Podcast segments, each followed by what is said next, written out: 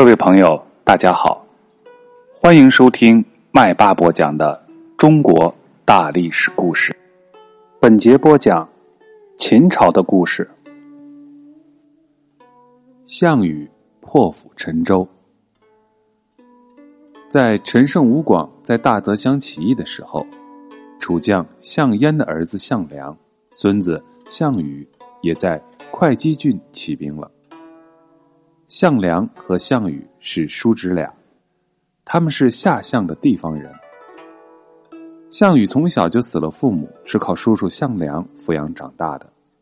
项羽身材魁梧，力气大的惊人，连千斤重的大鼎也能扛得起来。可他就是不喜欢学习。他小的时候，叔叔项梁教他念书，他念了几天就不想念了，又教他学剑。他学了一阵子，也撂下了。项梁非常生气，骂他没有出息，而项羽却反驳道：“念书写字，顶多记记姓名罢了；而剑术学好了，顶多也只能敌得一个人、两个人。我要学的是那种敌得过成千上万人的真本领。”项梁听项羽这么说，认为侄子胸有大志，很是高兴。于是就教项羽学习兵法，同时告诉他，这就是能够战胜千万人的真本领。可巧这个时候，项梁因为打死了人，犯了法，叔侄俩逃亡到了会稽郡的吴中地方隐居下来。项梁很善于结交朋友，碰到人家有婚丧喜庆的大事，他都敢去帮忙，因此吴中人都很喜欢他。他就趁此机会，把宾客和子弟们都组织起来学兵练武，准备为楚国报仇。秦始皇最后一次出巡，由会稽渡浙江，大队人马威风凛凛的经过吴中，许多人都跑去看热闹，项梁和项羽也夹在人群中。当秦始皇的队伍经过他们面前的时候，项羽感慨说：“这有什么了不起？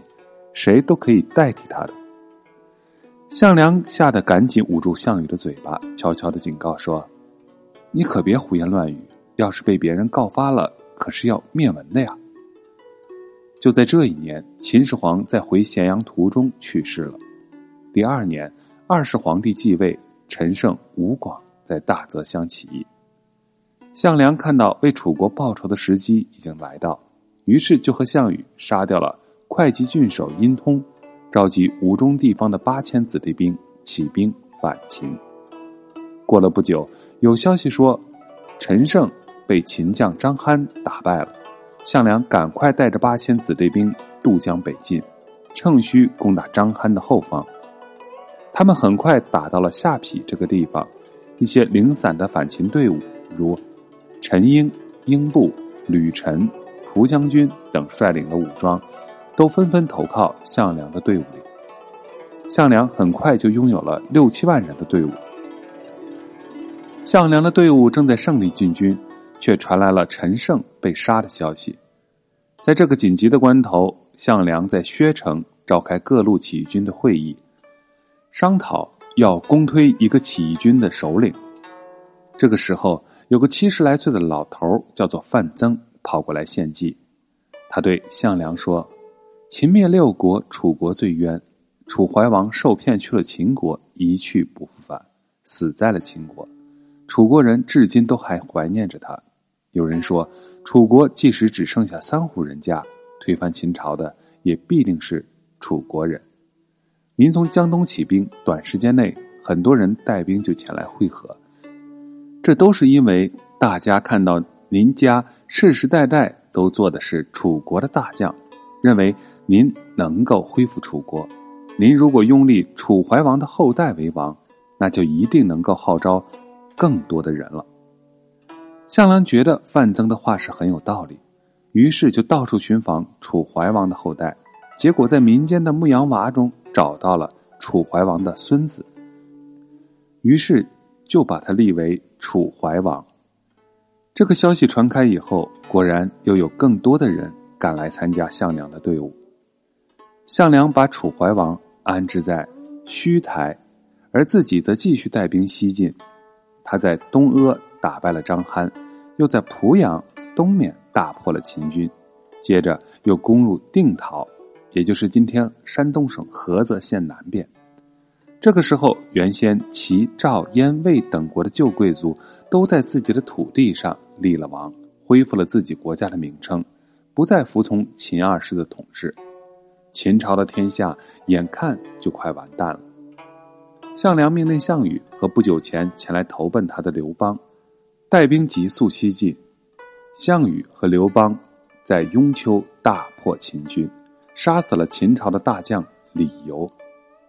张邯看到形势危急，赶快请秦朝政府增派援军，趁着项梁得胜后骄傲自满、防备松弛的机会，偷袭定陶，杀死了项梁。项梁一死，起义军受到了很大的损失。项羽、刘邦、吕臣等只好后撤到彭城，也就是今天江苏省徐州市一带，采取了守势。张邯杀死项梁以后，把项羽和刘邦他们暂时撇下不管，渡过黄河去进攻当时自称赵王的赵歇。赵王和他的谋臣张耳、陈馀没有防备秦军突然的进攻，一战即溃，只好退到巨鹿固守。张邯派部将王离和射箭领兵包围巨鹿，他自己则驻扎在巨鹿的南边，接济王离和射箭的军粮。赵王被围困的有些顶不住了，赶快派人向楚怀王和他的几个称王的六国旧贵族兄弟们求救。楚怀王派宋义为上将军，封他为青子冠军，叫他带着次将项羽。末将范增等北上救赵，宋义带兵进到安阳后，也就是今天山东省曹县东边，听说秦军势力强大，就驻扎下来，不再往前走了。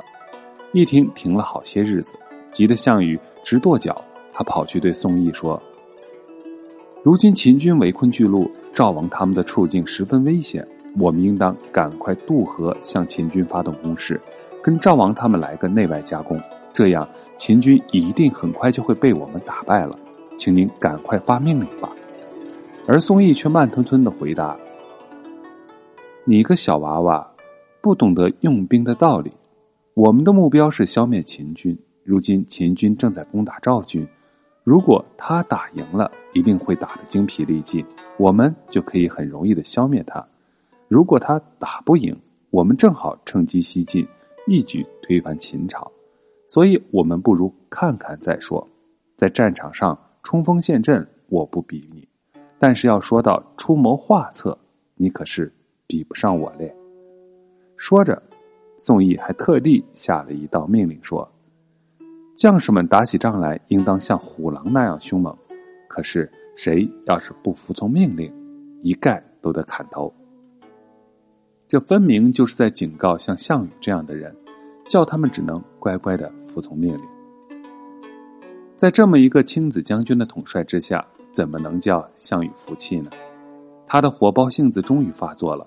一天早上，他冲进宋义住的营帐，一剑砍死了宋义，然后向群体将士宣布说：“宋义按兵不动，是想要谋反。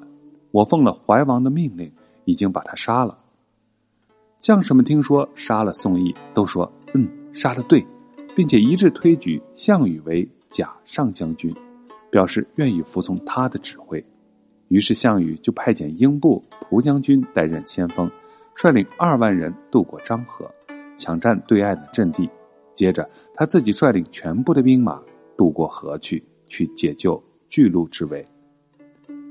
楚军全部渡过漳河以后，项羽命令每个士兵准备好三天的干粮。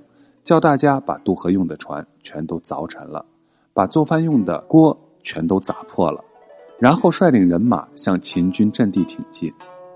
项羽用这种破釜沉舟的办法来显示他有进无退，势必夺取胜利的信心和决心。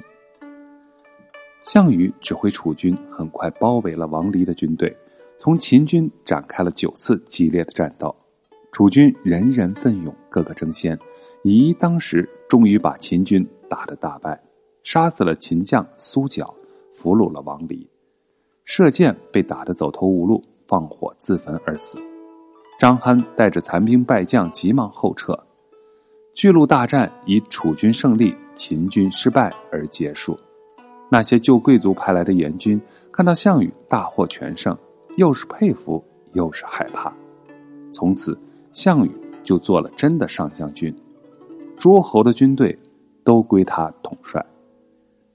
张邯率领残兵败将后退了几十里，派人到咸阳去讨救兵。当时赵高正忙着篡权，故意避而不见，一个救兵也没有给他。赵王的谋臣陈馀看到张邯的狼狈相，趁机写信给张邯，劝他投降。于是张邯也同意了。楚军由于缺少粮草，不便与秦军长期相持下去，项羽就接受了张邯的投降。巨鹿一战，项羽率领的楚军击溃了秦军的主力，扭转了整个反秦战争的局势。好的，本集。播讲完了，在下一节里，我们将要讲刘邦约法三章。